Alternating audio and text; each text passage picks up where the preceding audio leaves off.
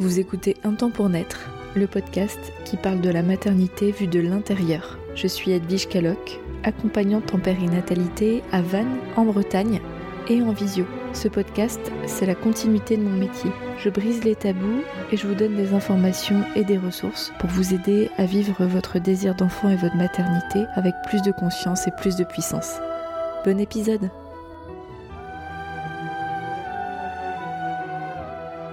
Hello tout le monde, j'espère que vous allez bien. Je suis très contente de vous retrouver pour euh, ce nouvel épisode. Aujourd'hui, on va parler du postpartum. Comment faire pour éviter au maximum la fatigue dans cette période de vie? Pour rappel, le postpartum, c'est le post-accouchement, c'est la période qui suit l'arrivée de votre bébé. Vous l'avez mis au monde, rien que ça. Mais avant ça, vous l'avez porté pendant 9 mois Rien que ça. Et là, vous l'accueillez dans votre vie. C'est-à-dire que vous avez fait le truc le plus dingue du monde. Vous avez pris un gamète, vous l'avez transformé, enfin un double gamète, hein, votre, probablement, celui de votre conjoint probablement. Toutes les situations sont pas comme ça, mais la plupart du temps c'est comme ça. D'ailleurs, peu importe, vous avez pris deux gamètes, vous les avez transformés en être humain. Ça a duré plus ou moins 9 mois, et vous l'avez mis au monde. De quelconque façon que ce soit, peu importe, vous l'avez mis au monde. Et là, vous avez un nouvel être humain dans votre vie qui est à moitié vous, à moitié pas vous, que vous connaissez mais que vous connaissez pas tellement. Et votre corps a donné la vie, il a donné, il a fourni un effort de malade. Et pour toutes ces raisons, la découverte de cet être humain, l'arrêt de la grossesse, la mise au monde, souvent la mise en route de l'allaitement et parfois pas, mais peu importe, vous avez besoin de ne pas être fatigué. Vous avez besoin d'avoir de l'énergie. Comment faire pour temporiser la fatigue qui est de toute façon suscitée d'une manière ou d'une autre? Je vais vous donner cette clés aujourd'hui. Bien sûr, c'est pas exhaustif, il y en a plein d'autres, mais aujourd'hui, j'avais envie de vous donner ces sept clés. Parce qu'en fait, quand on est fatigué, pourquoi c'est important? Quand on est fatigué, notre émotionnel prend plus de place. On est plus vite dépassé, on se sent plus vite très mal. Donc c'est hyper important, c'est même hyper basique parce qu'en fait si vous vous êtes pas bien, personne n'ira bien dans votre foyer, ça c'est certain. La priorité, c'est de prendre soin de la jeune maman. Donc la première chose que vous pouvez faire, c'est vérifier votre taux de fer. Ça n'a l'air d'avoir rien à voir, mais en fait, complètement que si. Le taux de fer, donc ça c'est une prise de sang qui vous permet de vérifier où ça en est. Bien souvent pendant la grossesse, vous avez une prise de sang pour évaluer votre taux de fer à peu près tous les mois. Et en postpartum, bah, c'est plus systématique.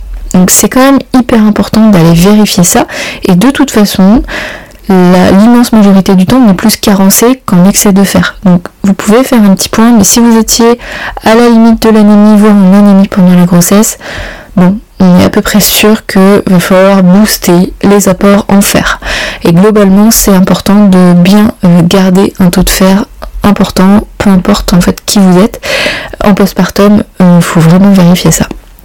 Donc vous pouvez faire une prise de sang, demander à votre sage-femme de vous la prescrire et adapter votre alimentation. il y a des prises de médicaments qui sont enrichis en fer. Moi je vais vous donner des astuces sur le plan alimentaire.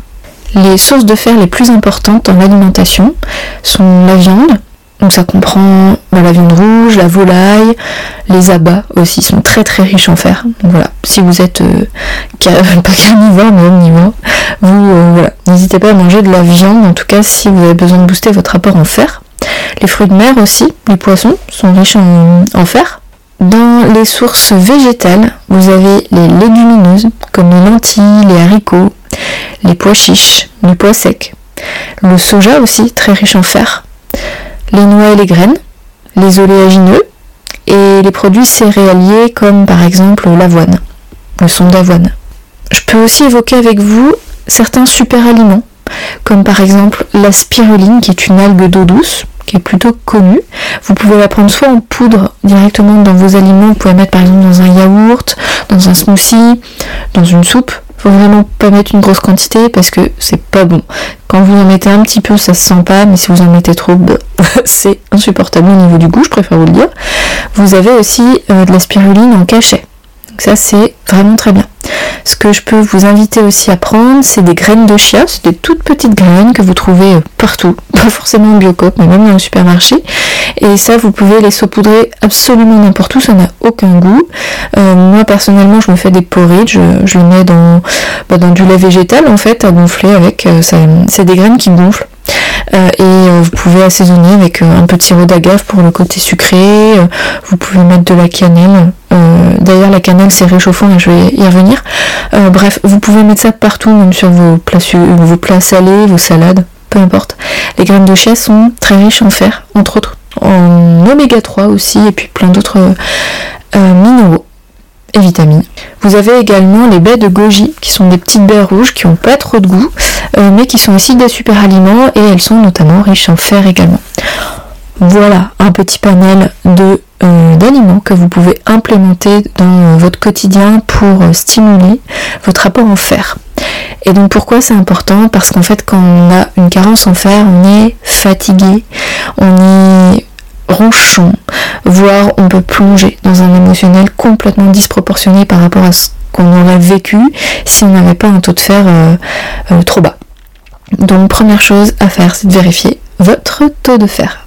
Ensuite, deuxième astuce, je vous invite à manger tant que faire se peut des plats cuits et chauds. Pourquoi?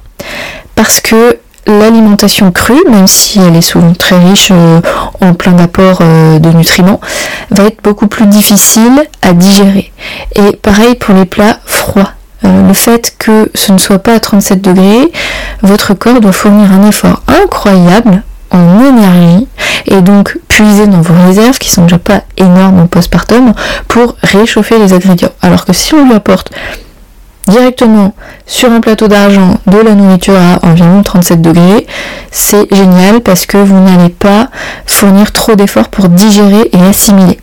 Donc vous pouvez notamment mettre euh, le paquet sur euh, les bouillons, les soupes, les currys, les dalles, les ragoûts, voilà, tout ce qui est plat chaud, euh, avec du liquide, facile à digérer, trop bien pour le côté chaud, comme j'en parlais, vous pouvez rajouter des épices comme la cannelle qui est réchauffante, mais il y a plein d'autres épices, le curcuma notamment est très bon aussi euh, pour venir réchauffer l'organisme.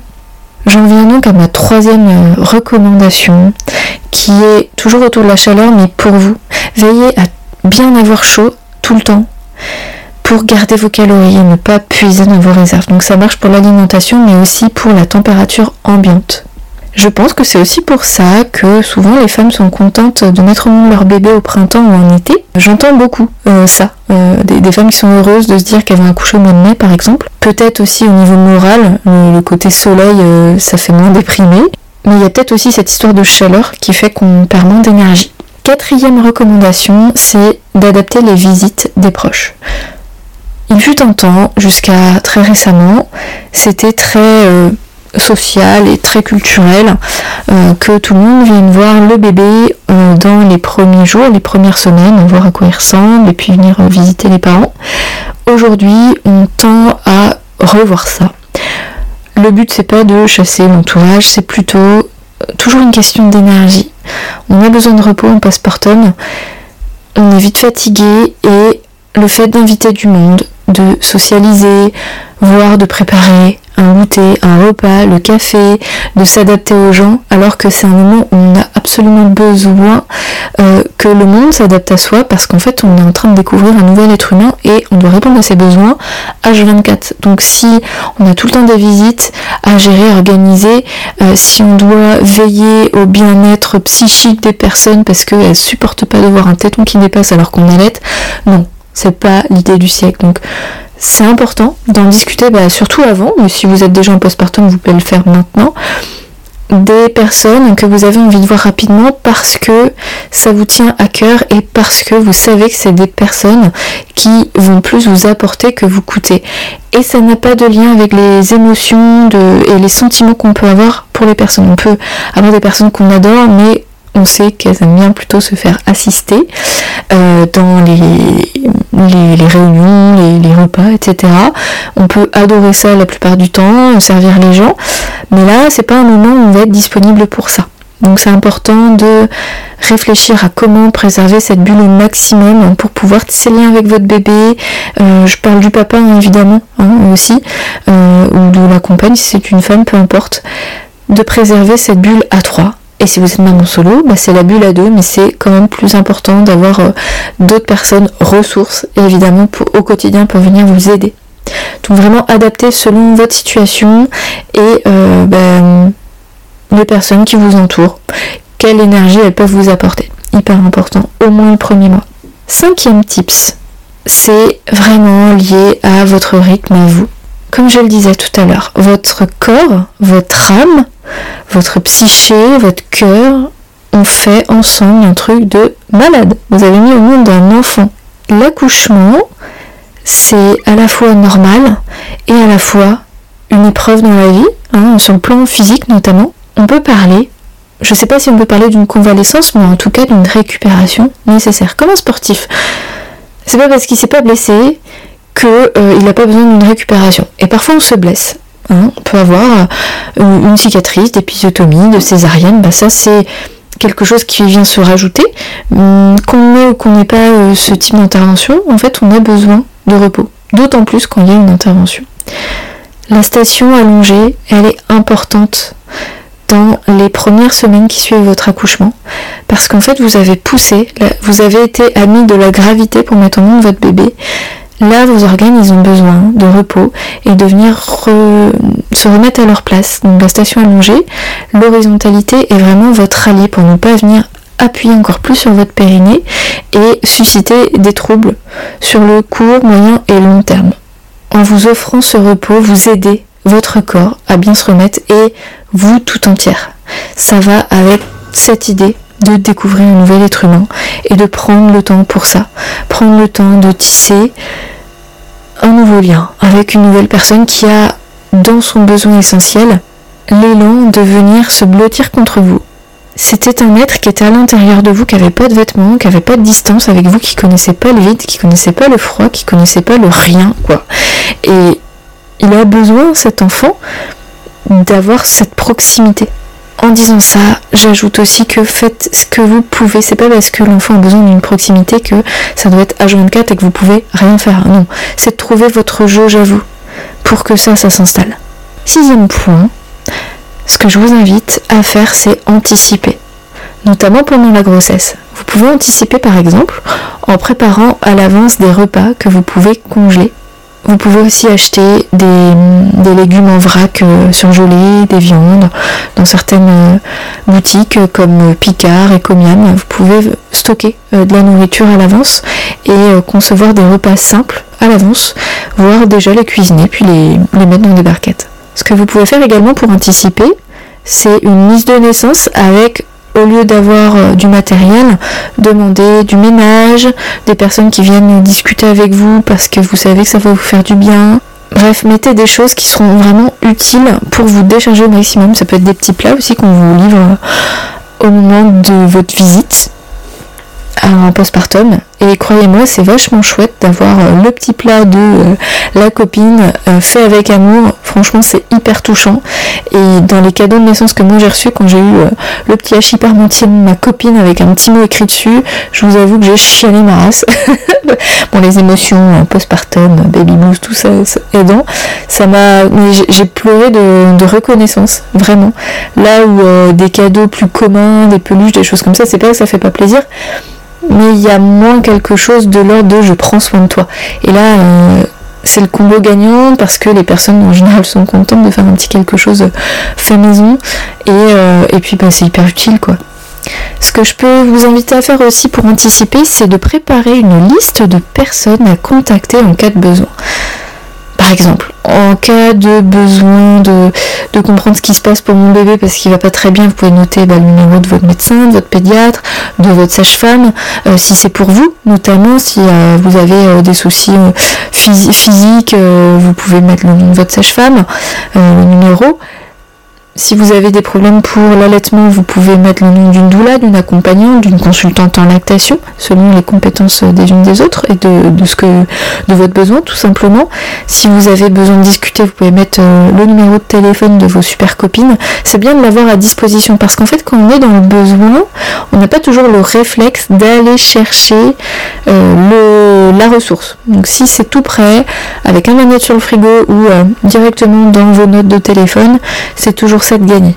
Et enfin, dernier point, je vous invite à vous préparer un QG pour vous et votre bébé. Et le papa, s'il souhaite faire partie de ce QG, c'est encore mieux. Que vous allaitiez, que vous donniez le biberon, c'est la même chose. Vous pouvez le mettre dans votre salon et ou dans votre lit. En général, c'est ce que les femmes décident de faire. Avec Qu'est-ce qu'on met comme matériel Déjà, il faut être hyper à l'aise, que vous soyez allongé ou assise. Donc, il faut des coussins, des oreillers, un coussin d'allaitement. C'est bien d'avoir un petit marchepied quand vous êtes dans votre canapé pour rehausser un petit peu vos jambes. Avec une petite table, soit une table, une table de salon, une table de chevet, vous pouvez mettre un petit plateau avec de l'eau, de la tisane, une petite collation, un livre, votre téléphone, une petite lampe, Bref, mettez tout ce qui vous fait du bien et ce sera votre repère pour les semaines à venir. L'idée, c'est qu'en fait, vous ayez tout à disposition sans avoir à bouger sans cesse. Je dis pas qu'il faut faire, euh, mettre un peu de chambre, hein. vous pouvez euh, aller aux toilettes évidemment et puis euh, bouger, c'est pas l'idée, mais que plus vous serez tranquille et vous aurez tout à disposition, moins vous aurez besoin de dépenser de l'énergie pour un oui, pour un non. Et ça, c'est aussi le rôle du papa ou de la compagne, quelle qu'elle soit, de veiller à vos besoins à ce moment-là et de venir vous apporter ce qui est nécessaire pour vous à ce moment-là. Donc c'est pour ça que le mois de congé paternité c'est une avancée certaine. C'est pas ouf non plus hein, quand on se dit euh, qu'on doit déployer euh, vraiment beaucoup d'énergie pour euh, prendre soin de soi et aussi et surtout de notre enfant. Bah, c'est pas du luxe d'avoir le papa qui est là et en plus lui aussi il a un lien à tisser avec son bébé quoi. Bon bref, c'est un autre sujet mais c'est quand même en lien avec cette histoire de fatigue. Plus on va avoir un, papa qui est présent, euh, vraiment avec un grand P, et euh, qui est investi et qui a le temps pour ça, moins les femmes sont fatiguées. Il y a aussi la question de l'entourage, hein. plus on va être bien entouré avec des personnes, encore une fois, qui sont vraiment aidantes, et plus ce sera facile de ne pas sombrer dans une fatigue euh, sans nom. Et on, arrive au sujet de la communauté. En fait, il y a, vraiment que dans notre société occidentale moderne où euh, c'est euh, conventionnel d'avoir des enfants et de s'en occuper seul, mais traditionnellement on n'est pas conçu pour élever nos enfants seuls et tout gérer soi-même, euh, gérer notre post-accouchement, gérer les besoins du bébé, gérer la maison, gérer la reprise du boulot. Bref, c'est beaucoup trop tout ça. Donc anticiper, prendre soin de soi, bien s'entourer, c'est des clés hyper importantes euh, avec notamment tout ce que je vous, ai cité là.